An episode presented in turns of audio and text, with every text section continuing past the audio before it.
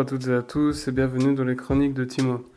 Aujourd'hui on se retrouve pour parler de macroéconomie ouverte et pour aborder le rôle de la Banque Centrale Européenne dans la gestion des retombées de la crise du coronavirus. Pour ce faire, la référence principale sera les principes de l'économie de Gregory Mankiw et George Taylor, et plus particulièrement le chapitre 28. À cet effet, il est vu que les concepts de base de la macroéconomie ouverte concernent notamment la balance commerciale et l'inflation.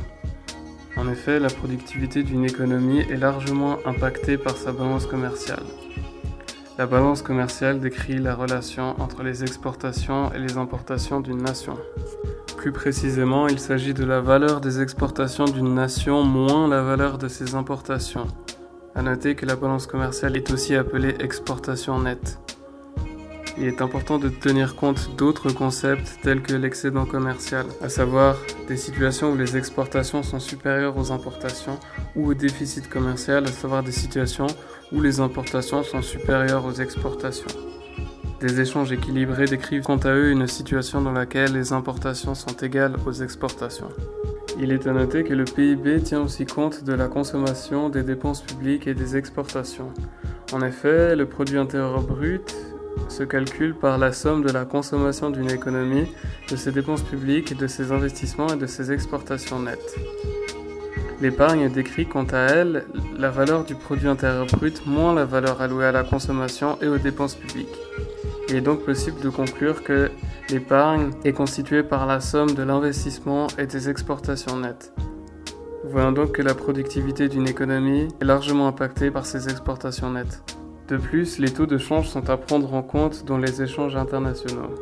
À ce titre, les valeurs référentielles des monnaies fluctuent à travers le temps. Ces fluctuations des valeurs de la monnaie sont décrites à travers le taux de change. Le taux de change nominal décrit le taux auquel un individu peut échanger la monnaie d'un pays contre la monnaie d'un autre pays.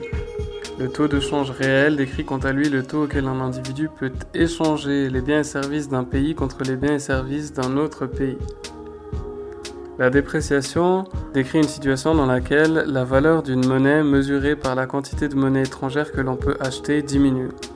L'appréciation décrit une situation symétrique où une augmentation de la valeur de la monnaie mesurée par la quantité de monnaie étrangère que l'on peut acheter est à observer. Il est important de noter que l'inflation influence les quantités exportées et importées. En effet, une augmentation du taux de change réel amène une diminution des exportations et une diminution du taux de change réel amène une augmentation des exportations. L'inflation est en lien direct avec la valeur du taux de change. En effet, le taux de change nominal varie lorsque les prix varient.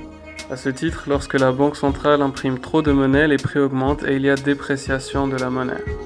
Est donc à conclure que les grandes variations de taux de change relient avec des politiques plus ou moins inflationnistes des États. Face à la crise provoquée par le coronavirus, la Banque Centrale Européenne occupe un rôle majeur, notamment dans sa gestion des quantités de monnaie injectées. Le quotidien HFI se penche sur sa politique dans son 92e volume de 2020, où la politique monétaire de l'institution est décrite.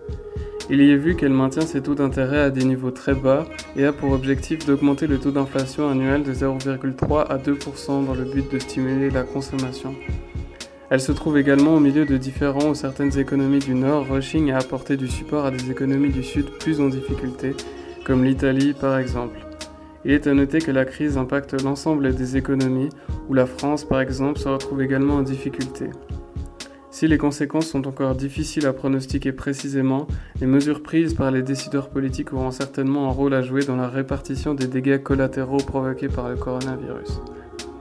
À cet effet, comment prévoyez-vous que les modifications du taux de change de l'euro impactent la demande des biens ou des services que vous offrez?